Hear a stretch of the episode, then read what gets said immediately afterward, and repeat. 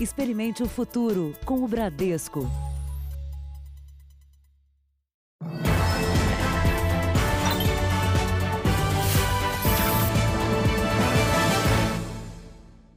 Boa noite. Boa noite. O pai do homem morto por um policial no fim de semana em São Paulo diz que o filho não tinha roubado a moto em que estava. O jovem levou dois tiros, um deles pelas costas, durante a abordagem do PM e o policial está preso. A imagem não deixa dúvidas. O policial militar Cleiton Marciano dos Santos atira pelas costas de Nadson Miranda. Era o segundo disparo contra a vítima, que morreu no hospital. O PM deu duas versões para a história. Primeiro, disse que após um alerta no rádio, viu o veículo chegando em frente ao batalhão onde ele trabalhava. Tentou fazer com que o motociclista parasse, mas o suspeito jogou a moto em cima dele e fez menção de disparar. Neste momento, o policial disse ter revidado a ameaça e atirado. Mas os investigadores da Polícia Civil não ficaram satisfeitos com a versão e saíram em busca de câmeras que pudessem esclarecer melhor o que aconteceu. Com as imagens, o policial mudou a versão inicial. O PM voltou a afirmar que o suspeito jogou a moto contra ele, o que não é possível ver no vídeo, que na tentativa de fuga atirou para atingir as pernas do homem ou os pneus da motocicleta. E ao parar do lado, ouviu um estampido que parecia disparo de arma de fogo, motivo pelo qual, para resguardar sua integridade física, efetuou outro disparo. A imagem, no entanto, mostra o homem se rendendo e com as duas mãos no guidão da moto. A perícia mostrou que ele não estava armado. A moto em que estava Nadson Miranda era roubada, mas, segundo o pai, ele tinha pegado emprestada com um amigo. Disse que ele montou na moto que ele saiu, a polícia já veio atrás dele. Ele não é habilitado, ele correu. Quando ele parou, aconteceu aquilo, né? Estava errado? Estava, mas não tinha o direito de matá-lo, né? Nadson tinha passagem na polícia por furto e porte de arma. O policial que o matou trabalha na PM paulista há 24 anos está perto de se aposentar. Cometeu ilegalidade, cometeu abuso, é, tem que ter punição exemplar. A população quer uma polícia eficiente, que faça um trabalho bom, mas é preciso que isso esteja dentro da lei. Veja agora outros destaques do dia. Polícia Federal investiga fraude em educação no Piauí. O Hospital Estadual do Rio pagou por leito quase o dobro do que na rede privada. As quedas respondem por quase a metade dos acidentes com crianças. Vacina americana entra na fase final de testes em humanos.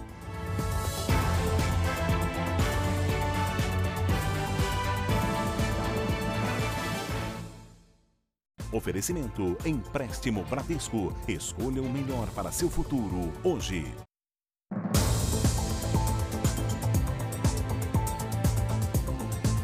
Um susto. A imagem comentada no fim de semana foi a live de um grupo de pagode em Angra dos Reis, no Rio de Janeiro. Eles estavam numa transmissão ao vivo na internet quando o show foi interrompido por policiais armados. Foram três meses de preparação. O lugar espaçoso e ao ar livre foi escolhido com cuidado para que nada desse errado. Em 15 minutos a gente viu tudo ir por água abaixo, né? O show ao vivo foi interrompido na terceira música. Quando a gente ouviu o disparo, a gente ficou bem surpreso, cara. A gente realmente é uma cena de filme, a gente não esperava, né? Os músicos foram surpreendidos por policiais armados. Os agentes pedem para que as pessoas se deitem. O tiroteio é intenso. Os músicos saem abaixados à procura de um abrigo. O alvo da polícia era a casa vizinha, onde milicianos estariam promovendo uma festa. Nesse vídeo, uma pessoa avisa os policiais sobre um possível erro. É outra casa! É outra casa! A live acontecia nessa casa em Angra dos Reis, no litoral do Rio de Janeiro. O grupo juntou as economias e montou toda a estrutura de câmera, som para fazer a primeira transmissão ao vivo da carreira. A polícia nega que tenha se enganado e diz que entrar nos dois imóveis ao mesmo tempo foi uma estratégia para evitar fugas. Esses policiais interromperam a live pelo barulho para evitar que algum dos, dos suspeitos se evadissem para a residência e porque, como já sabemos que havia homens armados, é, poderia evitar um, um é, poderia ocorrer um confronto naquela residência e é, respingar nas pessoas que estavam na live. Os vídeos da festa da milícia na casa ao lado mostram homens armados que foram identificados pela polícia como integrantes de uma organização criminosa. Três policiais militares que estavam no local vão ser investigados. Ninguém foi preso. As pessoas que estavam na festa foram autuadas por descumprimento de medida sanitária preventiva. Passado o susto, o grupo só pensa em seguir em frente. A gente vai realizar uma nova live com o mesmo intuito do início, que é ajudar famílias carentes. Agora sem susto. Agora sem susto. De março até maio, os registros de feminicídio cresceram em todo o país em comparação com o mesmo período do ano passado. Em alguns estados, os números são alarmantes. No Pará, o aumento é de mais de 100%. A imagem é da câmera de segurança de um lava-jato. O casal discute por causa de dinheiro. E minutos depois, a mulher leva um golpe de faca. Ela morreu depois de dar entrada no hospital. Tirou o benefício dela sem ela saber e ela foi ter com ele para pegar o benefício de volta. Edilane Bessa Silva tinha 32 anos. Estava casada havia pouco mais de dois. Segundo a família, um relacionamento cheio de problemas. A gente não quer que fique impune tudo que ele fez com ela. Não quer que seja mais uma vítima, mais uma mulher que venha acontecer isso. Alan Douglas Ferreira Soares, preso horas depois, confessou o crime. Ela era trabalhadora, tinha sonhos de fazer aquela casa dela, se mudar para casa dela.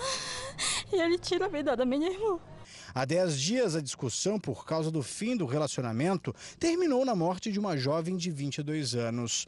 O namorado, que não aceitou a separação, morreu no confronto com a polícia. O Pará é o estado da região norte que mais registra morte de mulheres por crimes de ódio. E a pandemia só piorou a situação. Segundo a Secretaria de Segurança Pública, o crime de feminicídio aumentou quase 120% no estado. São 20 mulheres assassinadas a mais que no mesmo período do ano passado. Segundo o último levantamento feito pelo Núcleo de Violência da Universidade de São Paulo, mais de 1.300 mulheres foram mortas no ano passado em todo o Brasil. Um assassinato a cada sete horas. A Justiça da Bahia revogou a prisão preventiva do médico suspeito de provocar a queda da namorada do quinto andar de um prédio em Salvador. Ele deixou hoje a cadeia. O médico Rodolfo Cordeiro Lucas deixou o presídio no começo da tarde, sem tornozeleira eletrônica, mas obrigado a ficar à disposição da justiça.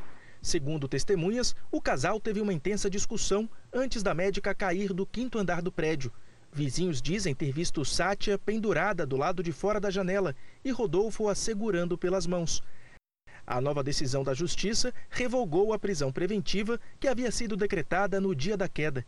O juiz Vilebaldo José de Freitas Pereira apontou que não há elementos para manter o médico preso, que ele tem bons antecedentes, endereço conhecido e profissão definida. Ele entregou os ares, ele entregou a chave do apartamento para perícia, entregou a chave do carro para fazer perícia. Já a família da médica diz que ela era vítima de um relacionamento abusivo. Nossa postura é de ponderação, de cautela e de aguardar o que de fato aconteceu naquele dia. A polícia ainda aguarda o resultado dos exames toxicológicos feitos nos dois e das perícias realizadas nos celulares e no apartamento do casal. Até agora, mais de 10 pessoas já prestaram depoimentos. Uma das testemunhas foi uma técnica de enfermagem que trabalhou com o casal em um hospital. Ela contou que Sátia já havia namorado um psiquiatra e que ele reclamava do comportamento agressivo e instável da médica. A testemunha também revelou que Rodolfo disse a amigos que pensava em terminar o namoro e que Sátia ameaçava se matar. A médica continua internada em estado grave na UTI deste hospital em Salvador. Com as aulas presenciais suspensas e as crianças em casa, os perigos podem estar escondidos e os pais precisam redobrar a atenção. As quedas respondem por quase metade dos acidentes. A câmera de segurança registrou a queda. A menina tenta levantar, mas não consegue. Falei para ela não se mexer. Não se mexe, fica quieta. A Amanda, de 8 anos, brincava com a irmã no segundo andar da casa, que passa por reformas. Ela caiu de uma altura de cerca de 4 metros. Tava lavando roupa e a minha mais velha, que eu tenho de 12 anos, e veio correndo. Mãe, a Amanda caiu.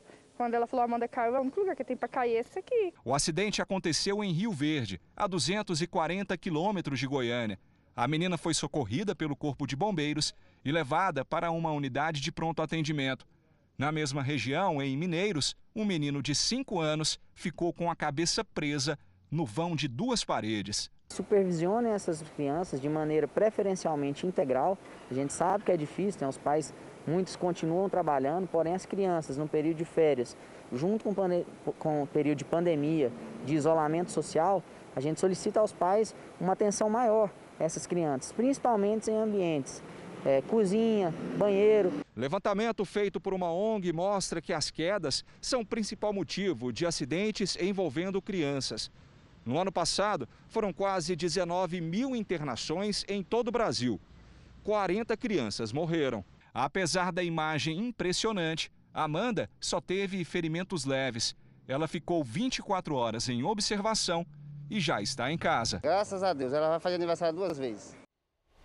No Rio de Janeiro, o governo do estado gastou quase o dobro do que a rede particular para cada novo leito criado para atender a pacientes com a Covid-19. No final das contas, pagou mais por hospitais de campanha que já fecharam as portas e outros que nem chegaram a abrir. A iniciativa privada ganhou o terreno e, em tempo recorde, ergueu dois hospitais de campanha no Rio de Janeiro. As unidades ainda recebem pacientes com a Covid-19. Já o governo do estado deveria fazer sete unidades de campanha. Só duas saíram do papel. E mesmo assim, os hospitais do Maracanã e de São Gonçalo agora estão desativados. O grupo de empresários levou 19 dias para começar os atendimentos. Mas a unidade do Maracanã, feita pelo poder público, atrasou. E mesmo assim foi inaugurada com metade da capacidade. Além disso, o Estado pagou quase o dobro do que a iniciativa privada para ativar os leitos. A organização social IABAS, responsável pelos hospitais, recebeu 256 milhões de reais dos cofres públicos e entregou 440 leitos. Cada um custou 581 mil reais, enquanto o gasto na rede particular foi de 305 mil reais. Nesses valores estão incluídos os custos com a construção, equipamentos, insumos e contratação de profissionais. Ou seja, para cada leito construído pela rede pública, a iniciativa privada entregou quase dois. As vagas dos dois hospitais de campanha feitos por empresas privadas, o do Leblon e do Parque dos Atletas, não são particulares, fazem parte do Sistema Único de Saúde. O Ministério Público vê indícios de superfaturamento nas compras para os hospitais de campanha contratados pelo Estado do Rio. A explicação para essa suspeita é simples. A rede privada conseguiu gastar menos porque fez pesquisa de preço. Já o Estado teve as licitações dispensadas por conta da pandemia e não teria negociado serviços mais baratos no mercado. Essa urgência não pode fazer com que o administrador negligencie o mínimo de dever de cuidado. E, sobretudo, no momento de calamidade pública como temos vivido, a necessidade de fazer um contingenciamento dos gastos ela é ainda maior. Nesta segunda-feira, a Secretaria Estadual de Saúde anunciou que três hospitais de campanha que nem foram inaugurados serão definitivamente fechados. Não há mais pacientes para ocupar os leitos. O Iabas disse que não é correto comparar os preços porque cada contrato tem suas características próprias. Informou ainda que na licitação ofereceu preço menor do que os outros concorrentes. A Secretaria de Saúde disse que os 256 milhões de reais não podem contar apenas como contratação de leitos, pois foram incluídos serviços para a montagem de outros hospitais, além do Maracanã e São Gonçalo. A Polícia Federal fez buscas na casa do governador do Piauí. O foco era a primeira-dama do estado, investigada em uma operação que apura desvios na Secretaria de Educação, na época em que respondia pela pasta. A Polícia Federal fez buscas na Secretaria de Educação do Piauí, no gabinete em Brasília da deputada federal Rejane Dias, do PT, e na casa onde ela mora com o marido, o governador Wellington Dias. A primeira-dama do Estado comandou a pasta da educação entre 2015 e 2018. O processo apura supostos desvios que teriam chegado a 50 milhões de reais na contratação de empresas para prestar serviços de transporte dos alunos. Segundo a Polícia Federal, as investigadas que ainda mantêm contratos de mais de 90 milhões de reais com o governo do estado teriam recebido dinheiro dos fundos de educação. A deputada Rejane Dias diz que está à disposição para esclarecimentos e que sempre cumpriu as leis. A Secretaria de Estado da Educação do Piauí informa que colabora com a investigação. O governador Wellington Dias afirma que o Estado é vítima e o maior interessado na resolução deste problema e que irá trabalhar para que tudo seja esclarecido. Vamos agora aos números de hoje da pandemia de coronavírus no Brasil. Segundo o Ministério da Saúde, o país tem 2 milhões 442 mil 375 casos de Covid-19, com 87.618 mortos. Foram 614 registros nas últimas 24 horas. Ainda de acordo com o boletim do Ministério da Saúde, 1.667.667 pacientes estão curados e 687.090 seguem em acompanhamento. A partir da próxima semana, o estado de São Paulo vai ter novas regras para o controle da pandemia. Uma das mudanças prevê aumentar o número de leitos para pacientes com outras doenças que não a Covid-19. Por causa da pandemia, a espera por uma cirurgia eletiva no estado pode chegar a cinco anos. Antes, apenas poderia passar para a fase verde a região que tivesse menos de 60% dos leitos de UTI ocupados. Agora, esse número vai variar entre 70% e 75%. E isso, em teoria, pode facilitar o processo de retomada das atividades econômicas. O estado de São Paulo teve, na semana passada, uma queda de 4% na média diária de mortes e internações por Covid-19, quando comparado comparados à semana anterior. Mesmo assim, o governo diz que a flexibilização dos índices não diminui o rigor para passar de fases, já que existem outros critérios. Com uma reserva de vagas menor para a Covid-19 na fase verde, a disponibilidade de leitos para quem tem outras doenças aumenta. A gente consegue manter uma disponibilidade até maior, mas o mais importante, voltar a atender outros tipos de doenças e ocorrências para que as pessoas tenham o atendimento que necessitam no Estado. A mudança acontece depois que gestores de hospitais municipais de todo o Estado alertaram sobre uma grande preocupação. A sobrecarga ainda maior nas filas para cirurgias eletivas e de urgência e emergência. Enquanto muitos desses pacientes aguardam nos corredores por uma vaga, mais de 30% dos leitos de UTI para pacientes com Covid-19 estão desocupados. Hoje, os leitos não Covid estão todos lotados. As cirurgias de emergências elas acabam sendo efetuadas, porque elas não podem esperar, mas o paciente acaba, ao invés de ir para a UTI, ele acaba ficando na sala de choque fazendo pós-operatório, muitas vezes por falta de vaga de UTI não Covid. Tiago teve indicação de cirurgia na coluna em maio. O procedimento ainda não pôde ser agendado por causa da pandemia. Hoje em dia não existe mais outras doenças a não ser o Covid-19. Qualquer lugar que você for é só Covid-19, Covid-19. Então quer dizer, se você tivesse algo lá atrás, então o problema é seu agora. Então não é assim, né? E no r7.com você encontra mais detalhes sobre o plano de flexibilização do estado de São Paulo. Quase metade das regiões do Rio Grande do Sul foi classificada com bandeira vermelha no mapa de risco de contaminação pelo coronavírus. Ainda assim, muita gente insiste em desrespeitar o distanciamento social. O vídeo mostra dezenas de pessoas reunidas em uma praça em Porto Alegre para assistir a um torneio de futebol amador. Aí tá cada vez chegando mais gente, olha. É, cada vez tem mais aglomeração. A guarda municipal foi chamada, mas quando os agentes chegaram, a competição já havia terminado. Os moradores contam ainda que as aglomerações são frequentes, praticamente em todos os fins de semana, e que ninguém respeita o distanciamento social e nem segue as normas de segurança sanitária. A gente está com vizinhos aqui na UTI, um, vi um vizinho na UTI de COVID, com Covid, bem ruim. A gente tem vizinhos positivos na minha rua, eu não sei o que passa na cabeça dessas pessoas, porque a gente está se protegendo, faz tudo direitinho. Não é justo, né? Não é certo com quem está se cuidando, né? Desde o início da pandemia, foram realizadas mais de 21 mil vistorias e mais de 300 estabelecimentos na capital gaúcha foram interditados por descumprirem as normas da quarentena. No mapa de risco do Rio Grande do Sul, oito das 20 regiões do estado foram classificadas com bandeira vermelha, que significa alto risco para o coronavírus. O governador do estado, Eduardo Leite, diagnosticado com Covid-19 na semana passada, começou a apresentar sintomas da doença. No final de semana tive, de fato, alguns sintomas leves, diminuídos, né, de, usando analgésicos.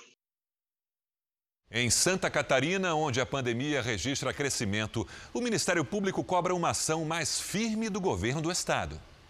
O comércio funciona normalmente. No fim de semana, teve até baile funk em duas comunidades de Florianópolis. Mas nove regiões de Santa Catarina estão em situação gravíssima por causa da Covid-19. Nesta segunda, começou a valer o novo decreto que prorrogou a suspensão do transporte público nas regiões mais afetadas. Os shoppings continuam abertos. Para o Ministério Público, as novas medidas adotadas pelo governo do estado não são suficientes diante da gravidade da situação. O MP quer saber qual o embasamento técnico para a decisão de manter várias atividades em funcionamento e cita estudos da vigilância epidemiológica que alertam para o crescimento da pandemia em Santa Catarina. O estado tem hoje mais de 70 mil casos, com 924 mortes quase três vezes mais que um mês atrás. 80% dos leitos de UTI estão ocupados. O que o Ministério Público busca nada mais do que a coerência das ações de combate à pandemia com as recomendações dos órgãos técnicos que as disciplinam. Já em Pernambuco, o comércio foi autorizado a dobrar a capacidade de atendimento ao público. Os shoppings também ganharam duas horas a mais de funcionamento. Em João Pessoa, na Paraíba, hoje bares, restaurantes e academias voltaram a funcionar. No Distrito Federal, depois de uma decisão da Justiça, as aulas presenciais na rede privada, que retornariam hoje, só voltam no dia 6 de agosto. No Oriente Médio, a segunda-feira foi marcada por tensão na fronteira entre Israel e Líbano. Soldados israelenses foram atacados por um grupo supostamente ligado aos extremistas do Hezbollah. Houve troca de tiros e explosões.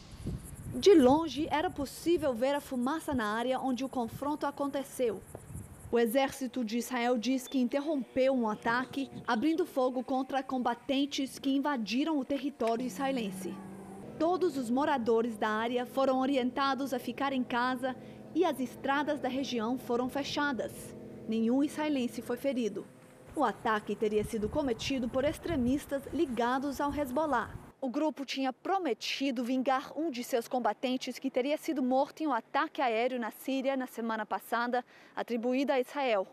Apesar de negar a ofensiva de hoje, o Hezbollah repete que haverá uma retaliação. O primeiro-ministro israelense Benjamin Netanyahu afirmou que o exército está preparado para qualquer cenário. Dan Cohen, que mora próximo da fronteira, diz que foi avisado do confronto por uma mensagem de celular e afirma que todos que vivem ali estão acostumados com essa situação, mas estão preocupados com uma nova onda de ataques do grupo extremista nos próximos dias.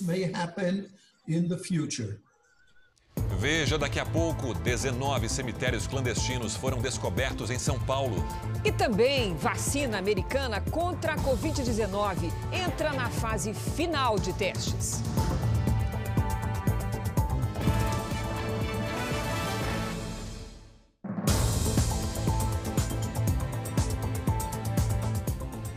Curado da Covid-19, o presidente Bolsonaro voltou à rotina de trabalho no Palácio do Planalto. Um dos encontros do dia foi com o ministro Paulo Guedes. Ao sair para o trabalho, o presidente parou para cumprimentar apoiadores, mas nesse retorno preferiu o cuidado. Sem apertar a mão, desculpa aí. Presidente, eu tô, eu tô, eu tô imunizado já, mas evito o contato aí. Na conversa, um pequeno empresário falou da dificuldade de acesso ao crédito. Hoje eu tenho um despacho com o Paulo Guedes, vou passar pela questão do Pronamp aí. e eles têm um limite né, de tantos bilhões cada banco. E acaba rapidinho esse limite. No Palácio do Planalto, Jair Bolsonaro teve uma série de reuniões com ministros. A mais importante foi com o da Economia, Paulo Guedes, para tratar da retomada do crescimento e de detalhes sobre a reforma tributária, que começou a ser apresentada ao Congresso Nacional. Nos bastidores, o Palácio do Planalto acompanha com atenção a movimentação política na Câmara dos Deputados. Democratas e MDB saíram do blocão, formado por partidos do chamado Centrão. A justificativa oficial é que essas legendas buscam por mais autonomia nas votações, como, por exemplo, para apresentar requerimentos sem a necessidade de estarem unidas a outros partidos. Mas, como pano de fundo a essa disputa por espaço, existe a aproximação do governo com o Centrão e a disputa pelo comando da Câmara dos Deputados. A presidência de Rodrigo Maia termina em fevereiro do ano que vem. A ação no Supremo Tribunal Federal contra o bloqueio das contas de apoiadores do governo nas redes sociais já tem relator. Yuri Ascar tem as informações ao vivo, direto de Brasília. Yuri, boa noite. Qual ministro fica com o caso? Boa noite, Sérgio. Boa noite a todos. O relator é o ministro Edson Fachin. Ele foi escolhido para analisar o pedido feito pelo presidente Jair Bolsonaro para o imediato desbloqueio das contas até o julgamento do caso. Na semana passada, perfis de apoiadores do governo foram bloqueados por determinação do ministro Alexandre de Moraes, que cuida do inquérito das fake news. Para o presidente Bolsonaro, a decisão é inconstitucional e fere os direitos fundamentais, como a liberdade de expressão e também os exercícios do trabalho e do mandato parlamentar. Faquim não tem prazo para analisar o pedido. De Brasília, Yuri Ascar. Com o desemprego, muitos recorrem à renegociação de empréstimos. A Patrícia Lages já está aqui para falar com a gente sobre esse assunto. Boa noite, Patrícia. É normal que todo mundo queira pagar a prestação menor, não é, para enfrentar a dívida. Como é que se deve fazer quais os cuidados que se tem que tomar? Boa noite, Cris, e boa noite para você de casa. Olha, geralmente é isso sim que as pessoas querem. Elas focam em uma prestação menor e também uma taxa de juros menor. Só que é preciso ficar atento ao custo final.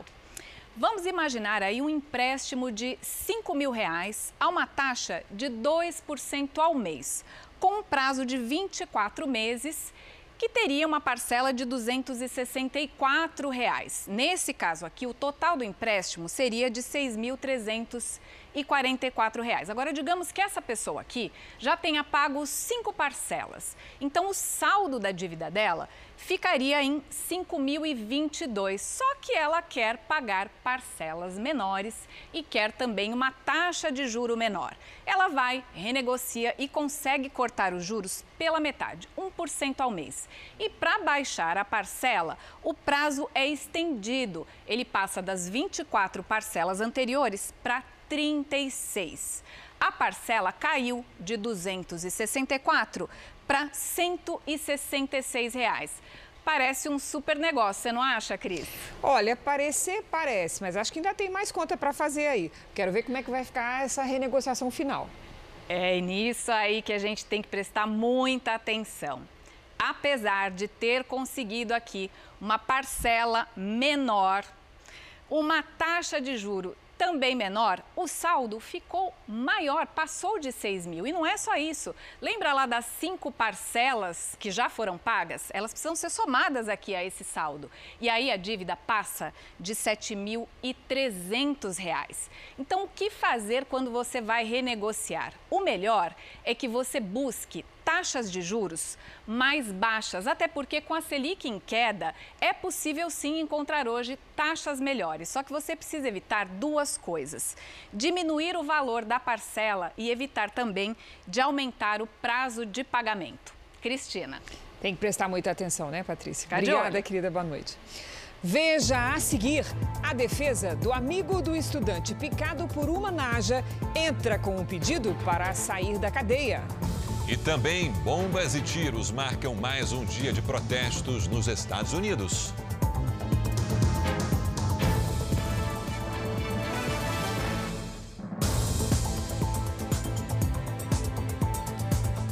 O líder dos rabinos no Reino Unido lançou um boicote ao Instagram e ao Twitter. Ele pede mais ação no combate ao discurso de ódio e antissemitismo. A decisão acontece depois que um rapper britânico postou mensagens contra judeus nestas redes sociais. As mensagens foram escritas pelo rapper Wiley, que tem cerca de 940 mil seguidores nas duas redes sociais. Nelas, o cantor britânico teria dito que não liga para Hitler, liga apenas para os negros. E ainda comparou a comunidade judaica a Ku Klux Klan, grupo conhecido por torturar e perseguir negros. Apesar das declarações, as postagens permaneceram ativas no Instagram e no Twitter por muitas horas. O Rabino enviou cartas aos diretores executivos das empresas de tecnologia Twitter e Facebook, dono do Instagram. Ephraim Mervins afirmou que a falta de ação das empresas é cumplicidade. O religioso pediu que os responsáveis tomem medidas mais rápidas para acabar com o ódio e lançou hoje um boicote para que as plataformas não sejam usadas por 48 horas. Figuras públicas como atores, empresários e políticos já aderiram à ação. Em comunicado, a polícia britânica disse que está investigando o caso e que leva a sério casos de antissemitismo. O rapper considerado padrinho do grime, um gênero de música urbana que surgiu em Londres, teve o contrato encerrado com a distribuidora e com o empresário. O Facebook disse que não há lugar para discursos de ódio no Instagram e que exclui qualquer conteúdo que viole essa política. O Twitter disse que a conta de Wiley foi temporariamente bloqueada após a conduta inadequada. A cidade de Portland, no Oregon, Estados Unidos, vive uma onda de protestos violentos. As manifestações se intensificaram após a chegada dos agentes federais para conter a violência. Hoje, dezenas de manifestantes do movimento Black Lives Matter, Vidas Negras Importam, foram presos após um confronto com a polícia. Uma mulher ficou ferida depois de ser atingida por uma bomba de gás lacrimogênio. Em uma praça próxima ao centro dos protestos, a polícia encontrou uma bolsa com munição para espingarda e bombas caseiras. As manifestações se espalharam por outros estados. No Texas, o ativista Garrett Foster foi baleado e morto. Segundo a família, ele empurrava a cadeira de rodas da noiva quando foi atingido. Um suspeito do crime foi preso. Vamos agora com a opinião do jornalista Augusto Nunes. Boa noite, Augusto. Boa noite, Cristina, Sérgio. Boa noite a você que nos acompanha.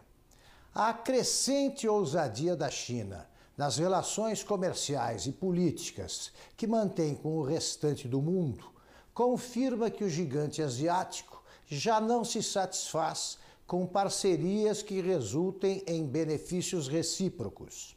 A ditadura comunista vem se mostrando decidida a conseguir, por meios legais ou métodos ilícitos, acertos que lhe assegurem vantagens assintosas em setores estratégicos como, por exemplo, segurança alimentar, novas tecnologias e controle de fontes de energia. Ter a China como principal parceira comercial será bom enquanto o Brasil não for compelido a fazer concessões intoleráveis. A Argentina, entre outros países, já caiu nessa armadilha. A produção de alimentos e o setor de comunicações, por exemplo, tem de continuar nas mãos de empresários brasileiros e deve continuar como está, ou eventualmente tornar-se até mais restritiva a legislação que preserva a soberania nacional. O Brasil precisa menos da China do que a China precisa no momento do segundo maior exportador de alimentos do mundo. 19 cemitérios clandestinos foram descobertos na cidade de São Paulo nos últimos três anos. O número foi obtido num levantamento da Record TV. Os mortos que vão para esses lugares costumam ser sentenciados pelo chamado Tribunal do Crime, uma instituição ilegal criada pelas organizações criminosas. Um homicídio que começa quase sempre no chamado Tribunal do Crime. Polícia! Aqui, a polícia chegou a tempo. Quer o quê? Não se encosta! vítima! Não se encosta! Levanta pra mim. Deixa eu ver você. Mas quase nunca é assim. Antes da sentença, os julgadores do tribunal clandestino tentam uma confissão. Para isso, torturam as vítimas, como mostra esse áudio interceptado pela polícia. Voltou na boca dele para ele não gritar, já foi? Já foi, ele né? Tá amarrando na cadeira aqui. Depois da sentença, as vítimas desaparecem e os corpos são enterrados em áreas de mata nas periferias das cidades. Nos últimos três anos, foram descobertos ao menos 19 cemitérios clandestinos na capital paulista e Grande São Paulo. Uma média de um a cada dois meses. O levantamento exclusivo da produção do Câmera Record foi feito em cima de casos cobertos pelo jornalismo da Record TV. O perfil de quem é enterrado num cemitério clandestino é quase sempre o mesmo: homem, jovem, negro, e morador da periferia. E dificilmente a polícia investiga o desaparecimento dessas vítimas. Se quem morreu já cometeu algum delito, a situação piora bastante. Assim, o crime organizado ganha força onde o Estado não atua. Na medida em que se percebe que pode-se fazer um cemitério, cemitério clandestino e que os responsáveis raramente vão ser pegos, isso significa que o crime percebe que ali é uma facilidade para ele atuar. Com medo, as famílias não têm a quem recorrer. Muitas vezes se arriscam e investigam por conta própria. Foi o que fez a mãe de Wagner, que reconheceu o corpo do filho assim que foi retirado de uma cova clandestina. Ele foi morto por uma facção criminosa. Ali foi o pior dia da minha vida. Eu não tinha força nem para respirar. A defesa de Gabriel Ribeiro, amigo do estudante picado por uma naja, entrou com um pedido de habeas corpus para tentar reverter a decisão da justiça que prorrogou a prisão dele por mais cinco dias. Gabriel é acusado de esconder 16 serpentes num aras do Distrito Federal e abandonar a naja que picou o amigo Pedro Krambeck neste shopping de Brasília para atrapalhar as investigações. Na casa dele, a polícia encontrou uma licença irregular para criar duas jiboias. O documento foi assinado em fevereiro de 2019 pela coordenadora do CETAS, o Centro de Triagem de Animais Silvestres do Ibama, Adriana da Silva Mascarenhas. Em janeiro deste ano, já havia um pedido para afastar a servidora Adriana do cargo, mas a decisão da Justiça só saiu depois que a polícia encontrou uma caixa do CETAS no Aras, onde os estudantes de veterinária esconderam as cobras ilegais. Em entrevista exclusiva, Adriana confirmou que assinava licenças de captura de animais para pessoas próximas. O caso específico desses meninos é porque eles são estudantes de, de veterinária, têm curiosidade de, de estudar melhor o animal. E isso não é uma prática, é uma prática que é sempre feita desde que os setas é setas. A polícia vai ouvir ainda os depoimentos do estudante Pedro Krambeck e da servidora afastada do Ibama, Adriana Mascarenhas. Como ela trabalha em um órgão federal, o caso também vai ser investigado pela Procuradoria da República. Há 25 anos, no Ibama, Adriana disse que assinava as licenças para salvar os animais. Não fiz licença para ninguém vender nada e nem eu faço licença para ninguém vender nada. Nem eu tinha essa intenção. A intenção é o bem-estar dos animais. Um homem que estava desaparecido há 20 dias foi encontrado neste fim de semana no interior de São Paulo. Luiz Roberto Gini, de 69 anos, estava bastante debilitado. Ele foi encontrado por um homem que fazia caminhada no local e resgatado pelo Corpo de Bombeiros, Polícia Militar e SAMU. Mesmo muito fraco, ele disse que passou todo esse tempo sozinho, bebendo água de um córrego no meio da mata em São Carlos, interior de São Paulo. Segundo a família, Luiz Roberto tem princípio de Alzheimer. Ele está internado e não tem previsão de alta. No Pantanal, as Forças Armadas auxiliam os bombeiros no combate às queimadas na região. A vegetação seca, pela falta de chuva, faz aumentar os incêndios. Helicópteros do Exército e da Força Aérea Brasileira auxiliam no transporte dos brigadistas. A água do rio Paraguai, um dos mais importantes da região, é usada para apagar o fogo. Do alto é possível ver a fumaça que surge em meio à vegetação consumida pelas chamas. No Pantanal, as áreas são de difícil acesso, o que torna o combate ainda mais desafiador. Já são quase 4 mil focos de incêndio na região. Alguns pontos antes alagados já secaram e os animais tentam refúgio. Só hoje, esta aeronave modelo Hércules da Força Aérea Brasileira fez quatro viagens até o Pantanal para despejar água sobre as chamas. Um levantamento do governo de Mato Grosso do Sul aponta que mais de 300 mil hectares de vegetação foram consumidos pelo fogo este ano no Pantanal, o equivalente a duas vezes a cidade de São Paulo. O estado decretou situação de emergência. Em todo o Pantanal, as queimadas aumentaram 200% em um ano. O tempo permanece seco na região e não há previsão de chuva para os próximos dias. Nosso grande desafio é a luta contra a natureza. Mês passado choveu muito pouco e nós estamos entrando no mês de agosto, que naturalmente já é o mês que menos chove é, no Mato Grosso do Sul. Você já deve ter percebido que esse julho é o mais seco dos últimos dois anos no Sudeste e no Centro-Oeste. Vamos ver com a, Lidiane se, com a Lidiane se tem previsão de chegada de alguma frente fria. Boa noite, Lidia. E aí? Oi, Cris. Boa noite para você, para quem nos acompanha. Tem sim, viu? Amanhã uma frente fria avança para o sudeste, mas chega bem fraquinha. Ela vai provocar mais frio do que chuva mesmo. Chuva forte só no Rio Grande do Sul e em Santa Catarina. No Paraná, pancadas. No litoral sul de São Paulo, garoa. Agora do norte do Paraná até o Ceará e do Piauí ao Acre, sol e calor. Da Bahia até o Rio Grande do Norte, mar agitado com ondas de até 2,5 metros e meio. E atenção para a baixa umidade do ar no centro-oeste, em Minas Gerais e no interior paulista. Em Porto Velho e em Teresina, máxima amanhã de 35 graus. Em Cuiabá, 34. Em Belo Horizonte, 27. Em Florianópolis, até 21 graus. Em São Paulo e no Rio de Janeiro, sol, com 29 e 30 graus. Em Porto Alegre, chuva forte com máxima de 15. E em Salvador, chuva fraca com máxima de 28 graus. Até amanhã, Cris. Obrigada, Lídia. Até amanhã. O ex-secretário-geral do PT, Silvio Pereira, foi condenado a quatro anos e cinco meses de prisão em regime semiaberto pela 13ª Vara Federal de Curitiba. Ele recebeu um Jeep Land Rover por favorecer uma empreiteira em uma licitação da Petrobras entre 2004 e 2005, durante o governo Lula. Na sentença, o juiz Luiz Antônio Bonar condenou também o ex-diretor da Petrobras, Renato Duque, e o administrador da empreiteira, César Roberto Santos de Oliveira. Voltamos a falar sobre a pandemia de coronavírus. A vacina contra a Covid-19, produzida pela farmacêutica americana Moderna, entrou na última fase de testes em humanos. Cerca de 30 mil voluntários adultos saudáveis vão receber a vacina nos Estados Unidos. Ela é desenvolvida em parceria com o Instituto Nacional de Alergia e Doenças Infecciosas do país. O governo federal americano investiu quase 5 bilhões de reais no projeto.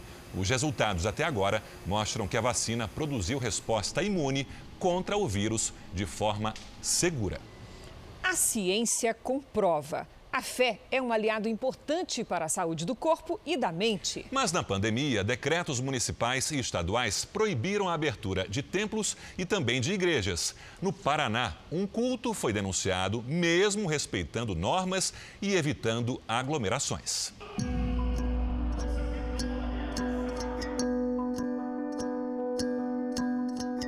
Ela existe de várias formas. A fé ela é fundamental nesse momento, né? Todo momento de dor, de crise, a fé é um instrumento de trazer esperança para as pessoas. Muita gente perde a esperança nesse momento e através da fé as pessoas são fortalecidas. A fé é uma convicção e para quem acredita, uma verdade.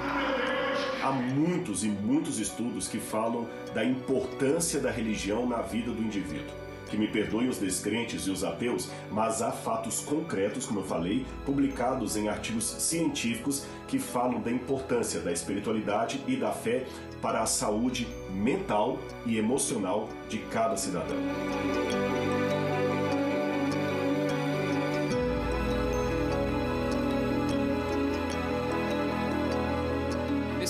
Tempos de pandemia, em que o mundo foi forçado a parar, a saúde mental das pessoas também foi afetada, aumentando a ansiedade, a depressão, a insegurança. Em muitos casos, levando até ao suicídio. Mas os locais onde as pessoas podem ter essa conexão espiritual foram fechados em várias cidades do país.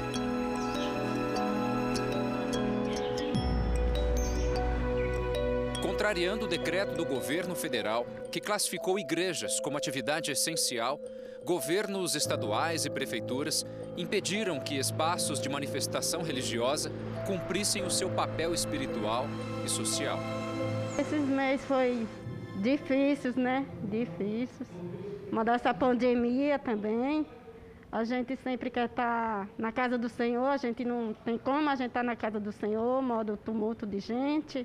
Tem que sempre manter afastado também. Eu não estava me sentindo, para falar a verdade, não estava sentindo bem, né? O Brasil é um país de fé. O IBGE mostra que 92% da população diz ter alguma religião. Mesmo assim, o Brasil é um Estado laico, onde o poder político e a religião não se misturam. Ives Gandra Martins, um dos juristas mais respeitados do país, afirma: o Estado laico não é um Estado ateu. É um Estado que respeita a religião, é um Estado que respeita a Deus, é um Estado que não permite discriminação para quem acredita em Deus de exercer em plenitude a sua cidadania. E a única caracterização do Estado laico, que está no artigo 19, inciso 1, é de que as instituições públicas não se confundem com as instituições religiosas. E abusos foram cometidos para que a lei de manter igrejas e templos fechados fosse cumprida. Em Curitiba, policiais foram chamados para encerrar um culto numa igreja evangélica. O culto era transmitido pela internet. Pela primeira vez, um batalhão da Polícia Militar está aqui para atender uma denúncia de que a nossa igreja estava lotada, estamos tendo aglomeração. E como se vê, não é verdade, estamos realizando o culto online, respeitando as diretrizes do decreto municipal e do governo estadual. O pastor da Assembleia de Deus conta como foi aquela noite de domingo há duas semanas. Estava mais de 20 policiais, nove viaturas e um caminhão guincho. Então, gentilmente convidei o fiscal, a autoridade, para poder verificar em loco. E eles vieram educadamente e verificaram dentro da igreja. O grupo de louvor estava adorando, continuaram, viram o casal de pastores e aí o plenário vazio. Né? É, viram as dependências da igreja, como não havia mais ninguém, né? agradeceram, saíram, ficaram uns 15 minutos fora da igreja e depois é, continuaram a sua missão. O presidente da União Nacional das Igrejas e Pastores Evangélicos, que representa mais de 50 mil pastores no país, sempre defendeu que as igrejas ficassem com as portas abertas, obedecendo às normas de segurança. Muitos prefeitos entenderam isso e flexibilizaram o funcionamento das igrejas. Foram inteligentes, porque tem na igreja um, um apoio, né? um apoio de cuidado da população. Agora, tem igreja, eh, prefeitos que não entenderam isso, ou porque são mal assessorados, ou porque não quiseram entender, ou porque já tem um preconceito contra a igreja e aproveitou a pandemia para exteriorizar esse preconceito, mas nós tivemos muitos decretos que eu considero abusivos. Essas cenas foram registradas em São Paulo. Não vai entrar, não vai acabar com a bagunça, que quem manda na comunidade é o crime. Pancadão nas ruas, que é proibido, acontece em vários dias da semana. Aglomeração e desrespeito são comuns, mesmo com a ameaça do coronavírus. Em feiras livres, o distanciamento social também não acontece. E nos ônibus, a cena se repete. Muita gente dividindo o mesmo espaço. Um ônibus que comporta 50 passageiros, ele pode transportar 25 a maioria das pessoas não tem nenhum metro de distanciamento. Uma igreja com 5 mil pessoas não pode ter 500 pessoas, ou seja, 10%, ou seja, foi vetado. Então, esse tipo de, de, de procedimento é que precisa ser revisto pelas autoridades. O bispo Eduardo Bravo ainda reforça a importância dos templos estarem abertos para receber quem precisa de ajuda. Porque a pandemia não veio só trazer problemas financeiros para a sociedade e de saúde física. Veio trazer problema de saúde espiritual, emocional. E a igreja é como se fosse um, um hospital espiritual. A igreja é um SOS espiritual. Então a pessoa não pode chegar no hospital, o hospital não pode estar fechado. E a pessoa não pode chegar na igreja, a igreja não pode estar fechada. Foi por esse caminho que Cássia conseguiu vencer a depressão. 30 anos de sofrimento, 30 anos de um vazio, 30 anos colocando expectativa em tantas coisas, para depois, em, em, vamos dizer assim, em uns cinco minutos o Senhor veio, colocou a mão e tirou e eu recebi tudo aquilo que eu procurei a vida toda. Histórias como essa são frequentes em comunidades religiosas e isso tem chamado a atenção da ciência. Uma pesquisa da Universidade de Duke, nos Estados Unidos, comprovou que pacientes que têm fé apresentam 40% menos chances de sofrerem de depressão. Antes era uma coisa meio mística, hoje em dia já está sendo muito comprovado pela ciência mesmo a importância da fé, que a oração tem um local no cérebro onde ela, ela age, né? E o que, que isso traz? Que isso traz produções de hormônios que vão fazer as pessoas ficarem realmente mais felizes. E aí você fica mais resiliente para lidar com as coisas. O que para a ciência agora é uma descoberta, para quem tem fé, sempre foi uma verdade. Fé significa acreditar num ser supremo, o Criador do universo, saber que tem uma autoridade acima da nossa cabeça. Saber que a gente apenas planeja, mas a última palavra é dele. O que vale a pena na vida de uma pessoa, o que dá sentido à vida de uma pessoa, é muito mais dessa, do que essas coisas que nós temos. É a fé que nos alimenta, é a esperança que nos fortalece, né? É esse contato com a espiritualidade que me faz diferente. Fé para mim é, é a dedicação, é o ato de respeito, de amor, de comprometimento. O ser humano, ele foi criado para ter fé. E quando alguém tem fé, essa fé faz com que ele supere obstáculos, faz com que ele viva coisas superiores. O homem com fé é um homem diferente, é um homem que vence todos os obstáculos e sem fé é impossível agradar a Deus.